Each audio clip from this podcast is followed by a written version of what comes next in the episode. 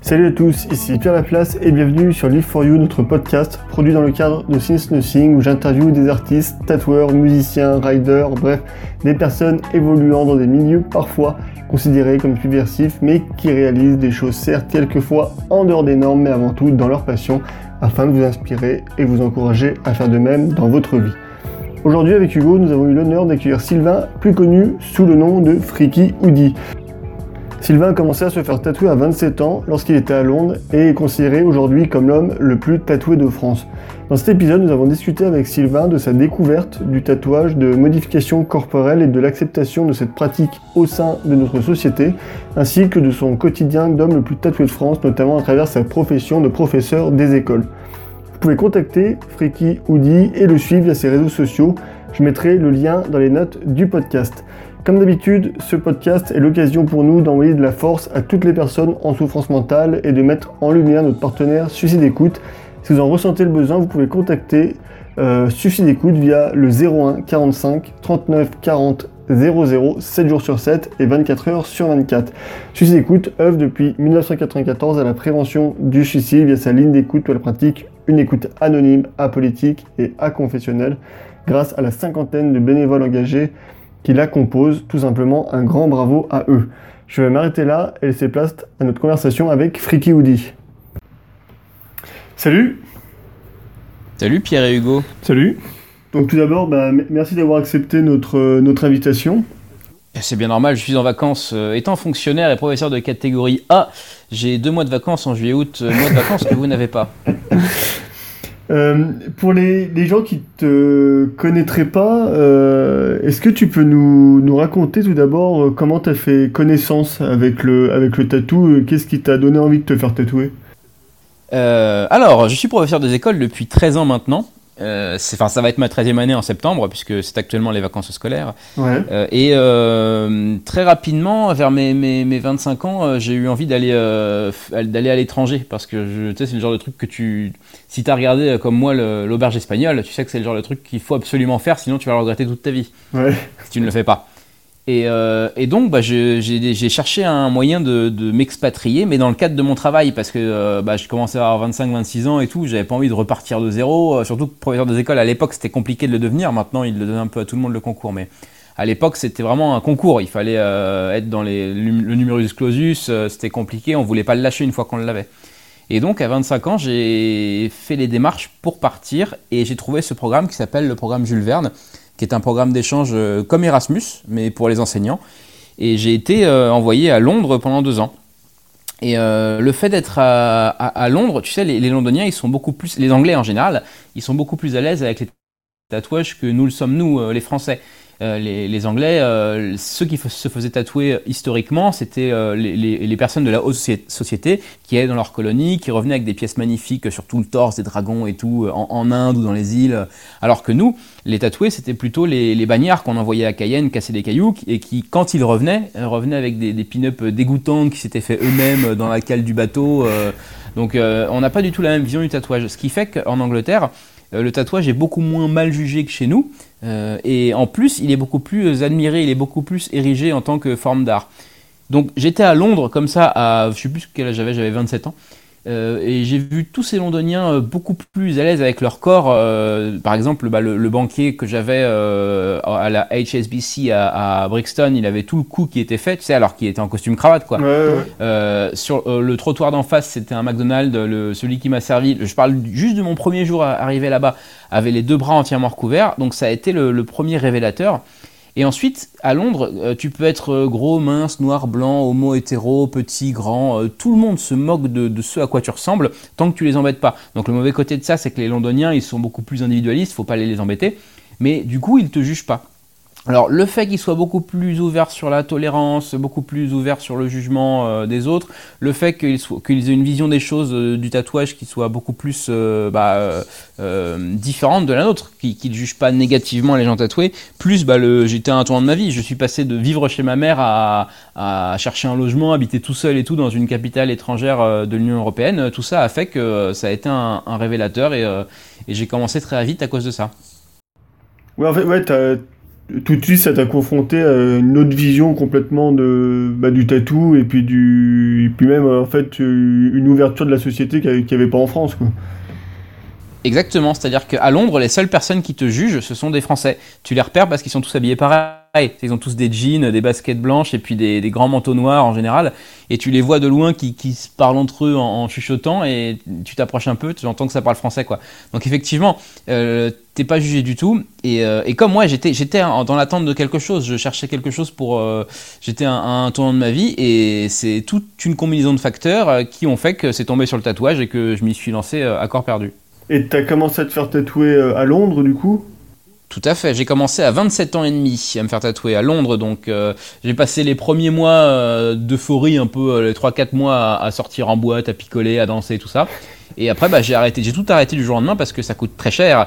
Et donc, bah, du jour au lendemain, je suis plus du tout sorti, j'ai plus du tout euh, été prendre de coups ni rien. Et j'ai passé mon temps à me faire tatouer à partir de janvier, je crois que c'était 2000, euh, je sais, 2012, je crois. Mais et du coup, enfin, avant tout ça, parce que finalement, t'as, ouais, t'as commencé à 27 ans le, tatouage, mais le, du, coup, le tatouage, c'est quelque chose qui t'intéressait quand même bien avant ça, ou c'était vraiment là une rencontre euh, bah, par rapport à Londres et tout ce que tu dis ou euh, Je ne sais pas ce quel âge vous avez vous deux, mais euh, euh, nous, enfin moi je suis la génération, je suis né en 85, et bah, on a tous plus ou moins un jour eu envie de, de, se faire tatouer. Quand on, a, on regarde, quand on était petit, on regardait les Chevaliers Zodiac avec Shiryu qui avait le, le, dragon dans le dos, et puis après on, s'est mis à regarder du catch, ils étaient tous couverts de tatouages aussi. Donc ça a tout le temps été quelque chose qui a traversé notre esprit de, de jeunes de la génération Y, je crois qu'on est. Euh, donc j'avais, j'y avais pensé, mais pas plus que ça, quoi. Je pensais pas euh, que je le ferais autant. Et ça, non, le, c'est le fait, c'est vraiment Londres qui m'a fait euh, l'être autant que je le suis maintenant. Quand tu es revenu en France, du coup, tu savais que la, peut-être que la société française était moins ouverte sur ces questions-là qu'à Londres. Est-ce que tu as appréhendé euh, aller enseigner avec des avec des avec du tatou ou pas du tout tu t'es pas tu t'es pas vraiment posé la quand question quand je suis revenu en France ça faisait déjà un an et demi que je me faisais tatouer régulièrement. Donc j'avais les deux bras de fait la jambe droite de fait le torse de fait. Euh, enfin le torse le haut du torse en tout cas. Et euh, et j'ai ça a été le fil rouge qui a fait que je n'ai pas déprimé quand j'ai quitté Londres parce que j'y suis resté deux ans quand même. Et tous les expatriés te le diront lorsque tu quittes le pays dans lequel tu étais euh, bah, t'as un vieux coup de blues, quoi. T'as un vieux coup de mou. Et j'ai immédiatement pris les rendez-vous de tatouage en France dans un salon à Paris. Euh, là où, j'habite, j'habite pas les eaux juste à côté de Paris donc et euh, pour comme ça je suis rentré en France et je crois trois jours après je me faisais tatouer le dos, je, continuais donc ça a été un fil rouge qui m'a permis de, bah de, de, rester à flot après ces deux années et je n'ai pas du tout appréhendé le, le tatouage par rapport à l'enseignement pour la simple et bonne raison que à l'époque aucune des parties que je n'avais tatouées était visible. C'est à dire que avant de faire les parties incachables euh, c'est-à-dire les mains le cou la tête tout ça euh, je voulais être entièrement recouvert euh, sous les habits à la japonaise un petit peu comme font les japonais l'irezumi. Et je ne savais pas d'ailleurs si je ferais les parties incachables parce que c'était vraiment quelque chose que je faisais pour moi. Donc je n'ai pas en fait j'ai même pas pensé au fait que ça pouvait avoir des conséquences sur mon boulot parce que euh, bah, c'était que pour moi quoi. Et puis personne ne le savait. Euh, personne ne le savait sur Facebook personne ne le savait chez mes amis. Ma mère le savait bah, parce que forcément je retournais vivre chez elle donc je pouvais pas trop le cacher. Mais c'était que des parties qui étaient dissimulables facilement sous les habits donc bah, le, regard des autres ne m'importait pas puisqu'il n'y en avait pas de regard des autres. J'avais tout le temps des manches longues et des pantalons. Et, quand tu as commencé justement les parties visibles, est-ce que là tu as appréhendé ou encore une fois Je n'ai jamais appréhendé. En fait, je n'ai jamais appréhendé parce que j'ai eu des déclics. J'ai eu plusieurs déclics dans mon processus de, tatouer. Euh, le premier, ça a été je vais me faire tout le corps. Ok, je savais que j'allais me faire tout le corps, euh, y compris. Euh, enfin, je savais pas si j'allais faire la tête et les mains, mais ça a été mon premier déclic. Le deuxième, ça a été, je vais consacrer tout mon temps et tout mon argent à cette nouvelle passion. Euh, je me souviens, j'étais sous la douche en Angleterre, je savonnais ma cuisse encore douloureuse du, du, tatouage qui venait d'être fait, et je me suis dit, ok, maintenant, c'est ma passion numéro une. Tout mon fric, tout mon temps, tout mon argent passe là-dedans. Et après, j'ai eu un troisième déclic, c'est quand j'ai dû aller, je me suis dit, est-ce que je fais le reste ou pas? Ouais, ouais, ça me manque. J'ai l'impression d'avoir des d'être nu au niveau des mains. J'ai rien sur la tête. Ça me gênait en fait. Ça me, ça me démangeait. Alors que j'avais vraiment tout fait. Hein. Quand j'ai fait les mains, j'avais quasiment tout le reste du corps de fait. Il me restait deux trois zones, mais 90% du corps était fait. Donc finalement, ça c'est euh, c'est la passion qui s'est imposée au-delà de tout parce que c'était quelque chose qui me c'est comme le tatouage, c'est comme l'amour un petit peu. Quand tu aimes quelqu'un, tu y penses matin, midi et soir, et euh, quand tu manges, quand tu dors, quand tu travailles. Et là, c'est pareil. J'y pensais tout le temps et il fallait que je le fasse vraiment. Et donc, j'ai même pas pensé aux conséquences qu'il pouvait y avoir parce que bah, je, je, passe avant le, reste du monde. Je suis plus important que, euh, que ce qui m'entoure et, et, ma passion, ce qui me faisait me lever le matin, était plus importante. Donc, non, non, j'ai pas vraiment réfléchi conséquences. Euh, je, me suis dit, bon, on verra bien, mais c'était même pas. Ça, ça, peu importe, quoi. Ce qui, ce qui comptait, c'était vraiment euh, ce qui me faisait me lever le matin et puis au final, là, tu te rends compte que, comme t'expliquais dans sur d'autres interviews, que au final à l'école ça se passait pas pas si mal que ça. Bah, euh, tout se passe bien. Euh, les seuls problèmes que je peux avoir maintenant avec mon apparence actuelle, c'est le, quand on ne me connaît pas. Effectivement, si on ne me connaît pas du tout, il peut y avoir, il y a forcément, et quand je sais pas, je dis c'est pas il peut, c'est qu'il y a forcément un moment de surprise, d'étonnement, voire de peur, mais c'est quelque chose, euh, pour les enfants, ça va durer euh, deux minutes, pour les parents, deux jours, pour les grands-parents, deux semaines éventuellement.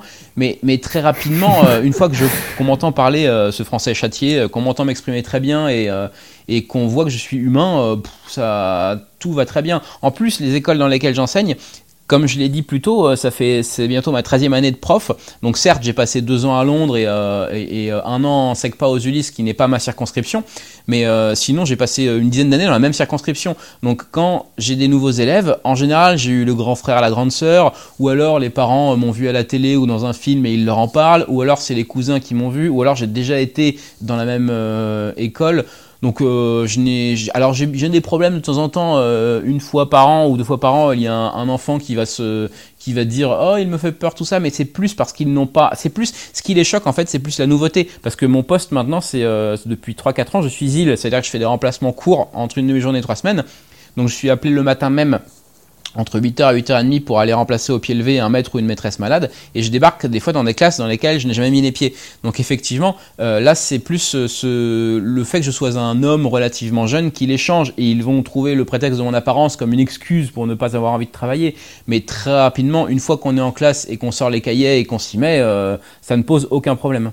Mais euh, je crois que j'avais vu que tu avais été, euh, on va dire, mis au placard pendant 7 mois à cause d'une plainte, euh, je crois que c'était quoi, d'une mère de famille Avant, j'avais déjà des. Enfin, depuis que j'ai commencé à, avoir ma double vie d'artiste et que j'ai commencé à être, couvert, à être, tatoué sur les parties incachables, j'avais ouais, deux ou trois lettres par an de parents qui écrivaient à l'inspection pour se plaindre, mais c'était sans suite parce qu'il n'y avait, pas de, il y avait rien de concret. Alors que là, effectivement, en septembre 2019, en tant que ZIL, euh, remplaçant courte durée, comme des fois je suis appelé euh, que pour remplacer une demi-journée euh, ou, une journée ou deux jours, etc., quand je n'ai pas de remplacement, je n'ai pas le droit de rester chez moi.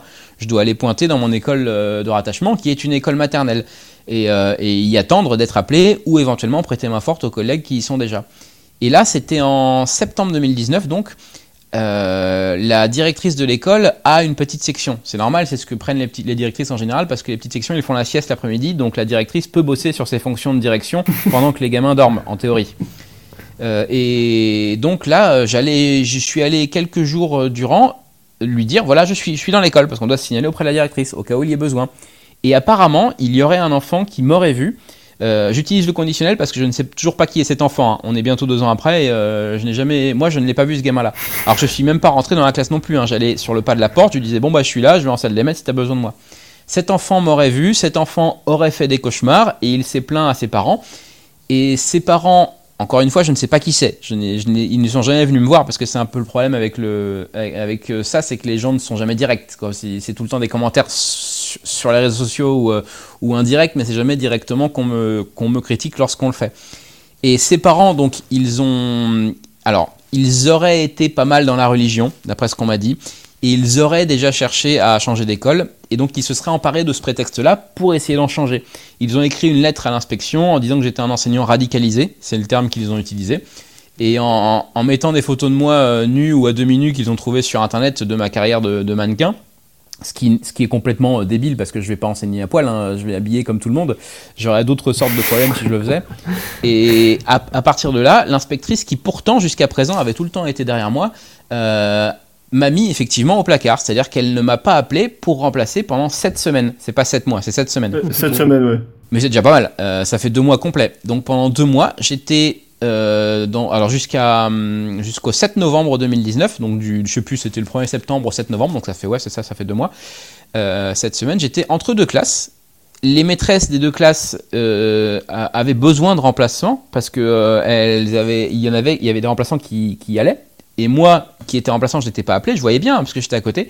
Et littéralement, pendant cette semaine, effectivement, je n'ai pas été appelé. J'ai été laissé dans le dans l'ignorance la plus totale parce que je savais pas ce qui se passait. Je me doutais bien que c'était un souci avec ma tête, mais je savais personne m'avait dit en fait. Elle, m'avait pas dit euh, l'inspectrice ni l'inspection en général. Les gens de ma hiérarchie ne m'avaient pas dit pourquoi personne ne m'appelait. Donc bah, j'ai acheté la Nintendo Switch, je joue à Zelda Breath of the Wild pendant deux mois, euh, payé avec euh, vos impôts, donc ne riez pas trop. Et euh, au bout de deux mois, il y a eu un entretien le 7 novembre 2019, donc à la DSDEN. Donc pour la faire courte, c'est les, grands patrons de l'éducation nationale de l'Essonne. Pour, bah, pour, faire un point sur la situation. alors, ils ont tenu des propos complètement déplacés, en faisant des comparaisons. genre, tu je leur disais le truc habituel, genre, bah oui, mais c'est un enfant qui a eu peur. Et dans les faits, c'est vrai, parce que il y avait deux classes de petites sections dans l'école, ce qui faisait 60-70 gamins en tout. Et sur les 60 et 70 gamins, il y en avait 59-69, quoi, qui, qui, ça ne leur faisait absolument rien. J'allais dans l'autre classe de petite section pour aider quand je ne savais pas ce qui se passait. Et les 30 gamins, euh, ils avaient 3 ans, euh, tout, tout se passait bien aussi, quoi. Donc j'ai dit ça au, grand patron de l'éducation nationale de l'Essonne. Ce à quoi il a répondu oui, mais une fois, on a reçu une enseignante qui avait attaché un enfant. Elle nous a dit aussi que c'était qu'une seule fois. Enfin, il me sortait des trucs puants comme ça. Et euh, à l'issue de cet entretien, il a été décidé par eux, hein, pas par moi, que je n'avais plus le droit d'enseigner en maternelle. C'est-à-dire que en, tant que professeur des écoles, on peut enseigner de la petite section, donc 2 ans, 2-3 ans, jusqu'au CM2, euh, 10-11 ans. Et là, euh, ils ont dit, bah non, vous ferez plus de maternelle, vous ferez plus que de l'élémentaire, c'est-à-dire du CP au CM2. Et euh, alors, c'est dégueulasse comme, euh, comme euh, décision, parce que c'est complètement basé sur ma tête, et c'est juste parce qu'ils se couvrent, ils veulent plus qu'on les embête, alors envoyer de l'aide de protestation. Mais quelque part, moi, ça m'arrange, parce que j'ai jamais aimé être en maternelle. Donc comme ça, j'avais plus que des élémentaires sans avoir à demander. Donc c'était parfait. Donc c'est pour ça que je ne suis pas plus rebellé que ça. Mais dans les faits, effectivement, la décision est, dégueulasse. Et ça va faire, depuis cette décision, bah, quasiment deux ans que j'enseigne, et j'ai aucun problème. depuis ces deux ans-là, que je fais que de l'élémentaire tout se passe bien. Il y a, je dis pas qu'il n'y a pas une plainte de temps en temps, mais c'est tout le temps à fonder. Tu sais, c'est des, gens qui vont me voir. Euh, typiquement, en général, c'est des vieilles, des vieilles dames qui vont chercher leur petit-fils euh, ou leur petite-fille. Et qui vont euh, écrire à un journal ou qui vont écrire à, l'inspectrice ou à la directrice pour se plaindre. Mais comme ce n'est que des élèves que je n'ai pas en classe, qui vont m'avoir croisé une fois dans la cour ou une fois dans le couloir, qui vont prendre peur ou qui vont se monter la tête. Et sais, c'est le, problème de l'enfant roi en fait. C'est-à-dire qu'il rentre chez lui, il, donne sa version des faits et les parents ils sont euh, amen quoi. Ils, prennent tout pour argent comptant. Donc comme ce n'est jamais des problèmes avec des élèves de ma classe ou des élèves que j'ai en classe, euh, les, rares plaintes qu'il y a depuis deux ans n'aboutissent jamais et, tant mieux. Mais tu vois, nous, pour, pour un peu, nous, enfin, on, travaille dans, l'administration aussi euh, française, dans ah. des administrations différentes. Mais, euh, mais ce, qui est, ce qui est cool, enfin, ce qu'on trouve, c'est que, euh, en fait, enfin, on, a, toujours travaillé là-dedans, en fait, au final, euh, enfin, dans, dans, des administrations différentes en plus, mais on, a beaucoup moins de tatous de toi, mais, mais on, est quand même on est quand même en contact avec du public tout le temps, et en fait, par contre, à chaque fois, nous, les employeurs, ils ont, ils ont vraiment rien dit, enfin, ils ont même je trouve ça c'est assez cool, tu vois. Ils ont, ils ont même pas dit, ah, faut, faut cacher les trucs, etc. Machin, même si on est en contact avec du public, ils nous laissent vraiment en faire. Et puis, euh, en fait, au final, a, ouais, en fait, il n'y a, jamais aucun problème non plus, quoi. Après, quand on est au contact avec le public, c'est normal de ressembler au public aussi. Et, maintenant, euh, ceux qui sont en minorité, c'est ceux qui n'ont pas de tatouage. Je dis pas qu'il faut se faire tatouer. Au contraire, hein, si vous voulez être originaux, il faut pas se faire tatouer justement. Mais la plupart des gens le sont. Donc pourquoi est-ce que la personne qu'ils ont en face d'eux, au guichet ou derrière un bureau ou, euh, devant leurs enfants, ne le serait pas? Euh, Et en plus, vous êtes fonctionnaire? Alors nous, on n'a pas le statut de fonctionnaire. ah mince. Mais parce que moi, je suis fonctionnaire, pour le coup. Et pour être fonctionnaire, tu vois, euh, bah, tu sais que tu es indéboulonnable, quoi. Tu crains pas grand-chose. Euh, je l'ai bien vu quand ils m'ont convoqué euh, à la DSDEN, là, chez les grands patrons et tout. Ils avaient des plans pour me reclasser, donc je me serais peut-être retrouvé dans un bureau à faire des photocopies et tout, mais on est clairement, euh, on risque rien du tout pour notre, pour notre place, quoi. Donc ça, c'était un truc que j'avais aussi en tête. Je me suis dit, dans le pire des cas, qu'est-ce qui m'arrive, quoi? Dans le pire des cas, ils me mettent de, côté, mais euh, j'aurai le temps de me retourner. Et enfin, vous, c'est pareil. En France, on a quand même ce système, euh, cette chance d'avoir des prud'hommes, d'être protégés et tout. merci la gauche. Donc bah même si votre enseignant, euh, votre enseignant pardon, votre patron euh, fait la tronche, euh, vous risquez pas grand chose.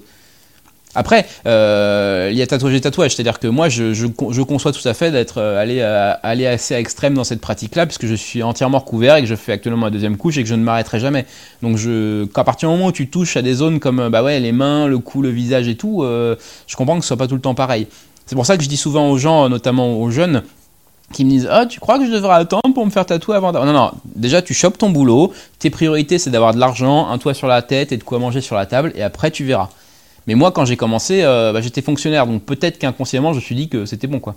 Et euh, d'ailleurs, tout, à l'heure, tu parlais un peu des commentaires sur les, sur les réseaux sociaux. Ça me fait penser, euh, en préparant l'interview, j'avais vu, tu étais intervenu sur une vidéo d'RMC avec, ah Apolline, avec Apolline de Malherbe, mais quand je lisais les commentaires, en fait, elle, est sur YouTube, cette vidéo. Il y, a énormément de commentaires haineux à ton propos. Euh, c'est là qu'on se rend compte qu'il y a encore un problème peut-être de tolérance, peut-être en France, ou des, choses comme ça, quoi. Les, commentaires haineux ou les commentaires de, hum, négatifs, c'est jamais en face. Jamais personne n'est venu me voir pour me dire vous êtes moche, vous êtes le diable, machin. C'est les gens qui viennent me voir pour me parler, c'est soit parce qu'ils m'ont vu bah, à la télé, dans un film, dans une émission, tout ça, euh, soit parce qu'ils aiment bien mon look ou qu'ils me posent des questions euh, au pire naïves, mais c'est jamais méchant. Euh, parce que bah, je suis un mec quoi. Donc les mecs on craint pas grand chose. Hein. Malgré le fait qu'on soit en 2021, les, femmes, notamment j'ai un certain nombre d'ex qui étaient pas mal couvertes aussi. Elles par contre, ouais, elle, c'est compliqué, c'est encore compliqué d'être une femme en 2021. Alors si en plus on a de, des perches qui se tendent par notre apparence, que ce soit une mini-jupe, une couleur de cheveux ou des tatouages, c'est compliqué. Mais moi, en tant que mec, dans la vie, j'ai jamais eu de problème. Après, ouais, effectivement, j'ai fait quelques émissions, notamment euh, Apolline de, je sais plus comment elle s'appelle d'ailleurs, et, euh, euh, j'ai fait les, grandes gueules aussi sur RMC. Il y a la vidéo disponible sur, sur je, sais pas, je pense qu'elle est sur YouTube aussi. Et là, ouais, je me fais, je me fais défoncer tant par l'animateur que par le public des, animateurs, mais c'est parce que bah, c'est des, des, des, bons gros gars de droite, quoi. Et tu le vois dans les commentaires, c'est des, ils sont hyper conservateurs et tout, puis ça ça tient pas debout du tout leurs argumentaires. Et ce qui, ce qui m'a le plus étonné, c'était les, les, les, religieux. En fait, il y, a eu, il y a eu plein de commentaires super religieux avec des parallèles sur le diable et tout, quelle que soit la religion. Hein. Ça pouvait être des catholiques ou des musulmans, parce que je voyais la religion que c'était par rapport à l'appellation qu'ils avaient du diable. Quoi. Mais bon, au final, ça reste assez universel comme notion. Et je pensais pas effectivement qu'en 2021, il y aurait tant de, de, mecs euh, à fond dans la religion. Après, euh, c'est toujours pareil. Les gens qui sont le plus extrêmes sont les plus impliqués. Euh, pourquoi Marine Le Pen fait des scores de fou aux élections, elle fait 20% Il n'y a pas 20% de, de, fachos en France. C'est juste que parce que tous ces électeurs, tous les gens qui ont les mêmes opinions qu'elle vont voter parce qu'ils sont euh, motivés par ça quoi. Alors que l'électeur moyen qui vote bah, au centre gauche centre droit il se déplace pas. Donc c'est pour ça les gens qui ont les opinions les plus extrêmes sont les plus prompts à les, à les vomir à la face du monde. Par exemple, il y a la fameuse blague euh, comment tu sais que quelqu'un euh, fait du crossfit? Eh ben, Il va te le dire au bout de deux minutes. Comment tu sais que quelqu'un est vegan? C'est pareil, il va te le dire au bout d'une minute.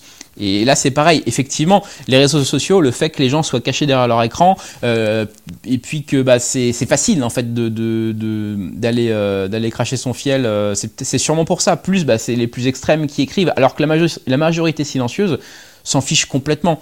La majorité silencieuse veut juste qu'on la laisse tranquille, qu'on la laisse bosser, et, l'argument qui revient le plus souvent, c'est bah, tant qu'il fait bien son travail, c'est pas dérangeant. Mais euh, ce qu'on entend le plus tout le temps, c'est les extrêmes. Mais d'ailleurs, ce qui m'avait aussi euh, un peu choqué, euh, toi t'expliquais justement, et comme là tu l'as aussi fait tout à l'heure, bah, tu fais ça pour toi, et, et comme si que ces gens-là acceptaient pas ça, et en fait parce qu'ils disent ouais tu le fais pour choquer, provoquer, et en fait ils acceptent pas que tu le fasses pour toi. Ouais, euh, moi j'ai quand les personnes ne savaient que j'étais tatoué avant euh, 3 ans, je crois, parce que j'ai fait toute ma première couche en 3 ans et demi. Euh, là, je fais la deuxième actuellement, donc j'ai un peu plus doucement. Mais toute la première, c'était 3 ans et demi. Et pendant 3 ans, personne ne savait que j'étais tatoué parce que je le cachais. Donc je faisais vraiment ça pour moi. Et effectivement, on me dit tout le temps, oui, c'est pour choquer, c'est pour provoquer une réaction. Euh, mais euh, non, moi, je, moi c'est ma passion. Après, j'ai vu que ma passion pouvait me, me, faire faire des choses dont j'avais rêvé depuis tout gamin. je me suis retrouvé à faire des tournages de films, de séries. Et c'est vraiment un truc bah, qui faisait rêver, quoi, le cinéma, la télé. Donc je m'en suis servi pour ça. Une agence de mannequins est venue me démarcher. j'ai commencé à faire des photos, à gagner de l'argent grâce à ça. Et donc, euh, euh, ma passion a alimenté ma passion, parce que maintenant, l'argent que je fais grâce à mon apparence, je le remets directement dans le tatouage. Donc, je peux me permettre de ne plus habiter chez maman et d'avoir mon, propre appartement avec mon modeste salaire d'enseignant. Mais j'ai jamais fait ça pour choquer les gens. Si je peux choquer les gens dans le cadre de mon boulot, notamment quand je fais des conventions de tatouage, tu sais, où je déambule entre les, allées, euh, où, j'ai le micro dans la main, où je... Là, parfait, parce que ça fait partie du truc. Mais euh, dans la rue, je suis pas à faire des grimaces aux vieilles ou à, courir après les gamins euh, à Auchan, quoi. Je... En plus, je suis tout le temps... c'est ce qu'on dit aussi, c'est la différence entre la culture, la confiture, blablabla. moins t'en as, plus tu l'étales. bon moi, c'est pareil. Comme je suis entièrement recouvert, bah, même en été, j'ai des pantalons et des pulls à capuche. C'est mon truc. Euh, donc, je, n'expose mon, physique et mon apparence que lorsque bah, je bosse avec. Mais sinon, euh, non, je. Je fais pas ça pour choquer. Euh, et, c'est toujours pareil. Si vous êtes, les gens qui n'aiment pas votre podcast ne vont pas venir l'écouter. Donc, si vous n'aimez pas quelque chose, ne, n'allez pas me suivre sur les réseaux, n'allez pas regarder les performances que j'accomplis je, ne fais pas ça pour vous, je fais ça pour moi. Après, euh, si ça peut m'apporter d'autres choses que juste le tatouage, tant mieux. Et ça me faisait penser aussi, euh, tout ce débat-là qu'on a, il euh, y, a Lina qui a ressorti sur YouTube une vieille vidéo qui date, des années 2000 où il montrait justement des directeurs d'école qui s'en prenaient à des... C'était des collégiens, des lycéens qui se mettaient des piercings. Et, euh, et, souvent dans cette vidéo-là, ce qui me faisait rire, c'est bah, les direct... c'était souvent des directrices qui avaient elles-mêmes des boucles d'oreilles, des cheveux, des cheveux, euh, euh, des teintures et tout. Est-ce qu'il y a des modifications corporelles qui est plus acceptées que d'autres au final dans, dans la société, quoi? Je me souviens quand j'étais ouais j'étais au lycée dans les années 2000 et euh, je me souviens qu'il y avait un, un, un gars qui s'était fait virer parce qu'il avait les cheveux bleus. Donc je me souviens ça m'avait euh, on trouvait ça injuste on avait dit oh, on va manifester c'est dégueulasse euh, il y a plusieurs, il y a plusieurs euh, réponses à apporter à ta question. Euh, déjà, déjà dans, je pense que moi, on m'avait posé la question du, crop top, tu sais, à, l'école aussi. bon, c'est toujours super compliqué, mais après, mon corps, enfin, le corps de chacun appartient à chacun. Après, c'est particulier pour les collégiens, les lycéens, parce qu'ils habitent chez leurs parents. Donc, tant que tu habites chez tes parents, si tes parents veulent pas que tu aies de piercing ou tatouage, c'est les parents qui ont raison, parce que bah, tu chez eux, quoi. Euh, une fois que tu es indépendant, par contre, c'est ton corps, donc tu fais ce que tu veux. Si tu as envie de te faire couper euh, des, bouts de doigts, si tu as envie de te, raser le crâne, si tu as envie de te, faire tatouer la tronche et tout, bah, à la limite, euh, tu... après, tu verras les conséquences, et si t'as pas de boulot, bah, ce sera de ta faute, mais au moins, tu feras ce que tu veux de ton corps. Je pense que chacun devrait disposer de son corps comme il l'entend et comme il le veut. Euh, après, quant aux modifications corporelles, moi, il y a des choses, j'ai une opinion assez radicale là-dessus. Bon, c'est un peu bizarre par rapport à ma tête, mais par exemple, typiquement, je pense qu'il faudrait interdire de percer les oreilles des petites filles ou des petits garçons avant la minorité. Parce que quand tu es mineur, tu devrais pas euh, euh, avoir le droit de te modifier euh, au niveau de ton corps. Parce que c'est comme le droit de vote, c'est à partir de 18 ans. C'est pour une raison. C'est parce qu'avant 18 ans, on juge que tu pas capable de faire tes choix, que tu es encore gamin. Bon, alors après, pour être honnête, en tant que mec au 21e siècle, on n'est pas encore adulte avant 26, 27 ans. Mais bon. Enfin, voilà, moi, j'ai quitté l'adolescence qu'il y a peu, quoi. Alors que j'ai bientôt, bientôt 36 ans. Mais bon.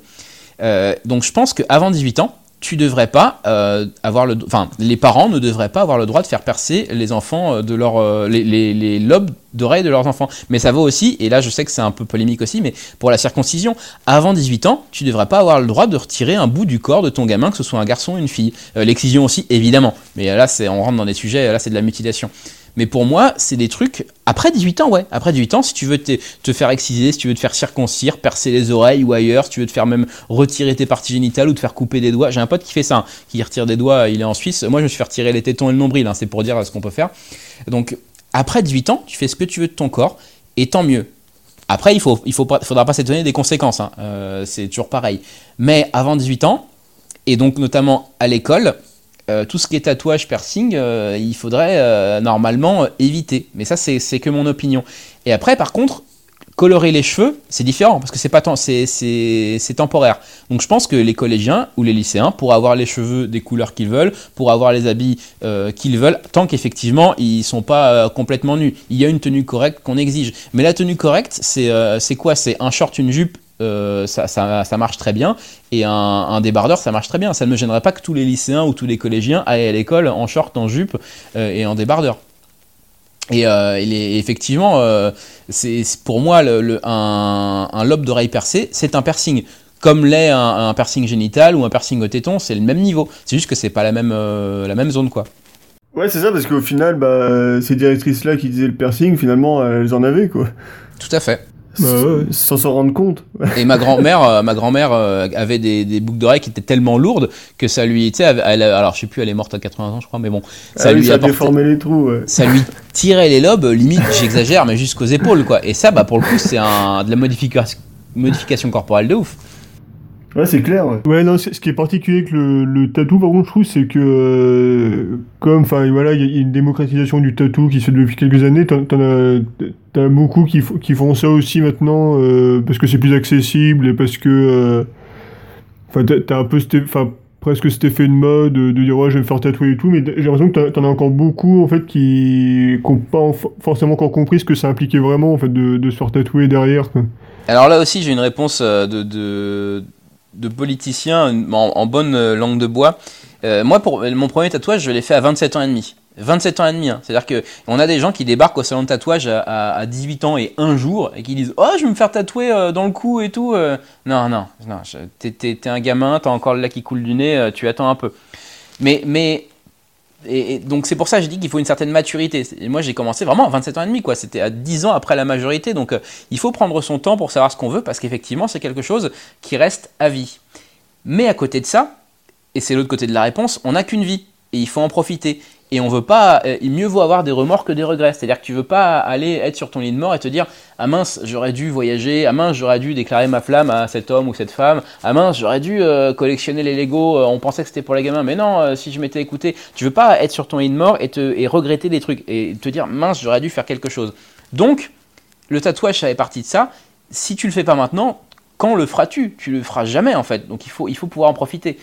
Donc il faut attendre d'être un peu mûr mais en même temps, t'as pas envie d'attendre trop longtemps. Donc c'est un peu comme on veut, et en plus euh, viennent s'ajouter à ça deux arguments.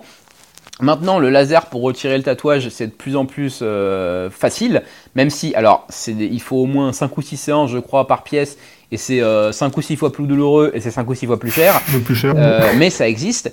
Et moi, dans ma démarche artistique euh, actuelle, euh, je fais ma deuxième couche là, c'est-à-dire que je repasse par-dessus ce que j'ai déjà. Pas parce que je n'aime pas ce que j'avais, mais juste parce que c'est ma passion et que je n'ai pas envie d'arrêter ma passion du jour au lendemain parce que je suis entièrement recouvert. Donc, paradoxalement, c'est intéressant parce que euh, je m'inscris contre le fait que le tatouage est permanent en le recouvrant en permanence. Donc, tu vois, c'est un petit peu compliqué comme question, quoi. C'est-à-dire que attends d'être mûr pour faire quelque chose que tu garderas toute ta vie, mais en même temps, pourquoi attendre? Il faut pas regretter. Et en plus, bah, tu peux toujours faire marche en arrière. Tu, tu parlais tout à l'heure justement de ta seconde activité en tant que euh, mannequin, acteur. Euh, euh, est-ce que toi, tu devrais un jour arrêter ton métier de professeur des écoles pour te consacrer exclusivement à ça ou en contraire, tu as besoin des deux activités pour ton équilibre ou, C'est alors encore une fois, c'est une question qui est, qui est, très, qui est très intéressante parce que je, vais, je vais encore parler pendant deux heures. Euh, à la base, un, tu peux pas être un stit euh, si tu es prof des écoles, si, si c'est pas une vocation. Parce que euh, tu tapes 30 gamins par jour de, de, de 8h à 17h, c'est pas possible autrement. quoi. Et là, on le voit maintenant qu'ils donnent, ils donnent le concours à tout le monde. moi, je, sais, c'est moi qui leur remplace les, les, les, jeunes instits. On a, je sais pas combien de pourcents de démission, de déprime, de, enfin, les, gars, ils craquent au bout de deux mois, parce qu'ils se rendent, ils se rendent compte que c'est pas ça. C'est pas pour eux. Et moi, ça fait 13 ans que je le suis, donc ça a tout le temps été une vocation. Euh, je voulais être prof depuis euh, ma, plus tendre enfance, depuis le CM2, je crois, depuis que j'avais 9-10 ans. Donc c'est quelque chose que j'aime faire et c'est un, métier que, j'adore. Euh, et en plus, bah, je suis fonctionnaire.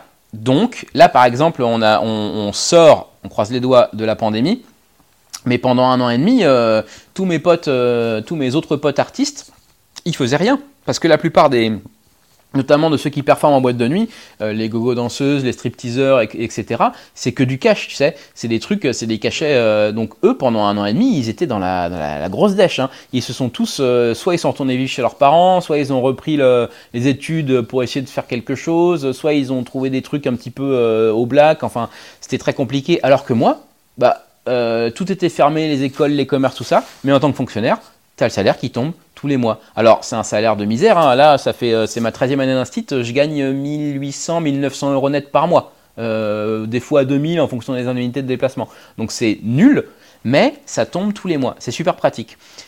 Euh, et c'est une des, une des raisons qui fait que bah, je peux pas trop. maintenant, j'ai acheté un appartement, donc il me reste 22 ans à rembourser. Et c'est quand même pratique d'être fonctionnaire pour ça. Parce que dans l'artistique, tu vas faire un mois où tu vas faire genre 15 000 euros et puis après deux mois où tu vas faire zéro. Enfin, c'est tout le temps, euh, des, c'est très compliqué parce que c'est pas régulier. Au moins en tant que fonctionnaire, c'est régulier, faible mais régulier. Par contre, ouais, si jamais euh, j'arrive à décrocher un, boulot artistique euh, pérenne, c'est-à-dire, je sais pas, tous les mois je fais le même truc et j'ai tous les mois un salaire minimum qui tombe et que je sais que ça, va dur, ça dure au moins 10-20 ans et que c'est plus que mon salaire d'instit, ouais, j'adorerais ne faire que de l'artistique. Mais matériellement, c'est compliqué parce que bah, il faut rembourser l'appart, il faut se nourrir, euh, et puis tu vois t'es pas à l'abri d'une pandémie qui ferme tout quoi. Euh, artistiquement, pendant un an et demi, euh, c'était la mort. Il y avait il y avait plus de convention de tatouage, il y avait plus de tournage. Là, ça reprend timidement, mais donc ouais, matériellement c'est compliqué et aussi parce que bah, prof c'est un métier que j'aime, mais j'adorerais effectivement n'être que mannequin, n'être que comédien, n'être que performeur toute l'année, mais c'est difficile par les temps qui courent et aussi que ce soit matériellement ou parce que c'est incertain. C'est euh, le, travail artistique est en dents de. Et en plus, oui, comme tu le dis, mes, deux vies actuelles, donc instit euh, la journée et euh, alors comédien, acteur, performeur, blablabla, bla, la nuit et le week-end, ça se complète vachement bien parce que quand je vais dans des, dans le, au fin fond de la France ou, euh, ou, euh, ou en Suisse ou en Belgique, euh, enfin dans toute l'Europe francophone, quoi, pour présenter des conventions de tatouage, j'arrive dans le bled, je vois des affiches de, par 5 mètres sur, sur 3 avec ma tête dessus, avec moi, je, suis, je suis un peu starisé, quoi. J'arrive là, les gens ils me regardent d'en bas, ils disent oh là là, ils me font signer des autographes, ils se prennent en photo avec moi, je suis la, la grosse star du week-end. Et le lundi matin à 8h, je fais les photocopies dans la salle des maîtres. Donc c'est bien parce que si jamais j'avais envie d'avoir la grosse tête le week-end, euh, ou, alors parce que j'ai tourné avec telle ou telle star, ou alors parce que j'ai fait telle ou telle performance dans tel ou tel club reconnu, euh, le lundi matin, pan, tu te retrouves les pieds sur terre. Donc c'est vachement bien. Et en même temps, quand tu es un stit, en général, tu n'es que un stit. C'est-à-dire que la plupart des professeurs des écoles, euh, ils, sont profs des écoles du matin au soir. Le midi, ils corrigent les cahiers. Le soir, ils corrigent, préparent. Le mercredi, ils corrigent, préparent. Le week-end aussi. Et t'arrêtes pas, en fait. T'arrêtes pas de faire ça tout le temps, tout le temps. C'est que tu fais que ça toute ta vie. Et le fait d'avoir cette vie d'artiste, moi, ça, me fait m'échapper aussi. Donc c'est pour ça que c'est cool, parce que j'ai une vie qui me fait m'échapper, qui me fait côtoyer euh, les, plus grandes stars du monde, franco, euh, du, PAF, tout ce que tu veux. Et j'ai l'autre vie où j'ai les pieds sur terre. Donc les deux vies se complètent, et euh, pour l'instant, ça me va très très bien. Alors, au, plus fort de l'activité, je dors pas beaucoup, parce qu'effectivement, hein, quand tu bosses... toute la semaine et puis que le week-end tu retournes bosser, bah, tu fais du 7 jours sur 7 quoi. Et puis ajoute à ça une ou deux performances en boîte de nuit la nuit, voilà. Mais euh, c'est super enthousiasmant parce que c'est ce que je disais tout à l'heure, t'as qu'une vie et euh, tu veux la vivre à fond. Et justement, on, a eu dans le podcast euh, Vincent Penermancini, qui est le chanteur de The Butcher Rodeo, un groupe de hardcore à, Paris. Et, il nous disait, lui, justement, en fait, bah, il travaille à côté, du coup, en plus, en plus d'avoir cette activité-là artistique. Et euh, il nous expliquait qu'il aurait pu en fait à un moment donné euh, vivre que de ça, que de son groupe, et que lui en fait il n'avait pas voulu parce que euh, il voulait justement dissocier les deux et, pas se mettre de, pas se mettre de pression avec, avec son groupe et se dire il faut, faut gagner de l'argent et tout etc. Et, ce qui lui permettait en fait finalement avec le groupe de, de faire vraiment lui ce qu'il avait envie de faire et puis et, de, et de pas se prendre la tête quoi. Et puis je trouve bah, c'est bah, c'était assez intéressant comme comme, Oui parce que je comprends effectivement il y a pas mal de tatoueurs qui sont qui deviennent tatoueurs parce qu'ils sont passionnés de dessin et qui après ne dessinent plus du tout parce que c'est devenu leur boulot et ça devient une corvée en fait. Et il euh, y, a, plein de choses comme ça que tu fais par passion à la base, ça devient un boulot, mais du coup, comme c'est un boulot, ça apporte toutes les contraintes. Euh, je suis très ami avec David Mourier, euh, que vous connaissez peut-être, je fais une chronique dans son émission Bad News sur, sur YouTube. Et lui, il est dessinateur de BD à la base, et c'est pareil, le dessinateur de BD, ils ont une vie très difficile parce qu'ils ont des délais à respecter. Alors que quand tu étais lycéen, tu griffonnais pour ton plaisir, tu faisais des trucs. Là, ça devient un travail. Donc peut-être qu'il y a des aspects, il y a tout l'aspect négatif du travail qui s'ajoute à ça. Donc je comprends tout à fait la, vision de votre invité euh, précédent. Euh, l'avantage, moi, là, c'est que je ne suis pas obligé d'aller dans des conventions. Je ne suis pas obligé d'aller tourner dans des films, je ne suis pas obligé d'aller faire des séries, je ne suis pas obligé de tout ça, parce que j'ai mon, de toute façon, mon salaire d'un site me permet de vivre. Là, tout ce que je fais à côté, c'est du bonus pour continuer de me faire tatouer pour ma passion. Et parce que bah, je, fais des trucs de fou, je fais des, machins incroyables à côté qu'un site normal ne, ne, ferait pas. Mais le fait de ne pas être obligé, effectivement, c'est un sacré confort. Parce que, hum, par exemple, notamment dans le milieu de la nuit, euh, pendant les premières pandémies, là, euh, les, enfin, les premiers euh, confinements, j'ai des copines qui étaient gogo danseuses, stripteaseuses, qui ont dû se mettre à bah, bah, un peu au porno, quoi. Elles, ont, elles voulaient pas faire de porno, mais elles se sont retrouvées à faire du OnlyFans, du, du Meet My Model et tous ces trucs-là, parce que, bah, mine de rien, elles se mettent nues et puis elles se masturbent devant la caméra, et il y a plein de gens qui payent pour les voir, et du coup, ça, ça paye leur, leur loyer, ça paye la bouffe qu'elles faisaient habituellement juste en dansant et tout. ça, c'est le genre de boulot. Tu peux très bien faire du tu peux te prostituer euh, si, tu as envie de le faire, très bien. Mais là, elles, elles ont été un peu contraintes de le faire. Donc c'est un peu le problème aussi de ce milieu artistique-là, c'est que euh, quand tu es forcé de faire quelque chose, ouais, tu peux en arriver à des extrémités euh, que tu pourrais regretter après. Ouais, puis moi, ce que j'aime beaucoup dans ce que tu dis, euh, toi tu dis bah, qu'il y a beaucoup de profs, bah, ils sont que profs et souvent euh, tu vois, quand tu rencontres quelqu'un, les premières questions qu'on te demande, c'est euh, bah, qu'est-ce que vous faites comme métier? Et c'est que souvent les gens, bah, ils sont cantonnés au métier qu'ils font, alors que toi, bah, justement, ça te permet d'être plein de choses à la fois, quoi. Ouais. Et souvent aussi, la plupart des métiers qu'on te... c'est un truc. Euh, je considère qu'un métier qui a plus qu'un mot, c'est pas un vrai, c'est pas un métier, comment dire, je vais avoir du mal à trouver l'adjectif qualificatif là, mais en vrai, par exemple, tu vois, professeur, euh, policier, euh, boulanger. Alors, si tu dis, euh, je suis expert comptable chargé du machin machin, c'est enfin, difficile. Plus ton métier, plus l'intitulé de ton métier est long, et moins il a de sens. Mais bon, ça, c'était une réflexion philosophique parallèle. Pour, pour finir, qu'est-ce qui te rend le plus fier, toi, dans ton parcours de vie? En tant que tatoué, en tant que ce qui m'a le plus. Déjà, euh, ce qui m'a le plus fier, c'est d'en être là où j'en suis. Euh, je suis quelqu'un de très stable, très équilibré. Euh, j'ai mon appartement, ma vie, tout va très très bien et je vis ma passion à fond. Donc ça, je suis vachement content parce qu'encore une fois, il y a plein de gens qui sont timorés. Il y a plein de gens qui n'osent pas parce que c'est compliqué aussi de, de, se. Moi, j'ai eu cette chance-là de ne pas faire attention à ce qu'on disait et à ce qu'on et au regard des autres. Donc j'ai pu faire ce que j'ai tout le temps fait les choses à fond, mais ça, c'est, je suis fier de ça. Je suis fier de, je suis fier de me dire que, encore une fois, sur mon lit de mort, je n'aurai pas de regrets. Genre, ok, j'ai tout fait. Ou en tout cas, j'espère, parce que bon, euh, je n'ai que 36 ans, hein, donc euh, j'ai fait que la moitié, euh, voire un tiers de, ma vie. Allez, on croise les doigts. mais hum, ça déjà, et puis ensuite, ce que je suis, je suis fier des, choses artistiques que j'accomplis, au-delà de, de, simplement mon corps, hein, c'est-à-dire bah, tout le sport que je fais, tous les tatouages que je fais, toutes les modifications corporelles que je fais pour pour euh, être ce que d'aucuns qualifient d'œuvre d'art euh, personnifiée. Au-delà de ça, c'est tout ce que j'ai pu faire grâce à ça. Euh, j'ai tourné avec, bah, j'ai tourné avec des, gens comme, j'ai bossé avec Joe Star, j'ai tourné avec Mathieu Kassovitz, j'ai tourné avec la réalisatrice de Matrix, Lana Wachowski. j'ai fait des, des, j'ai ma, ma, fiche IMDB, Internet Movie Database, avec mon nom et tout. J'ai fait un film pour l'Opéra de Paris. Il y a plein de trucs comme ça que j'ai fait artistiquement en fait le tatouage m'a apporté cette deuxième passion d'artiste euh, et ça laisse des traces euh, genre là récemment euh, le mois dernier j'ai tourné dans un clip parce que tu parlais de hard rock là pour le groupe Dust in Mind qui est un groupe du, du de l'est de la France on a fait un super clip ensemble qui est génial qui s'appelle Take Me Away. Et ça c'est des choses j'ai envie de dire c'est gravé dans le marbre mais c'est des vidéos que si un jour j'ai des enfants, je pourrais leur montrer, je pourrais leur dire tiens regardez, euh, papa il a fait ça, euh, il y avait ces photos là, c'était cool, il a tourné dans ces films là, je pourrais leur montrer des extraits, et il a tourné, il a fait ces clips là, il a fait ce film là, enfin c'est, je suis vachement fier du, bagage artistique que je suis en train de me, créer, qui n'aurait pas été possible autrement, je pense, ou en tout cas bien plus difficile, euh, parce que là mon apparence m'a ouvert des portes qui, si elles avaient dû être ouvertes uniquement par mon talent, auraient certainement pu l'être, mais ça aurait mis beaucoup plus de temps. Parce que là, c'est quand même parce que j'ai cette tête-là qu'on m'a offert ces opportunités-là.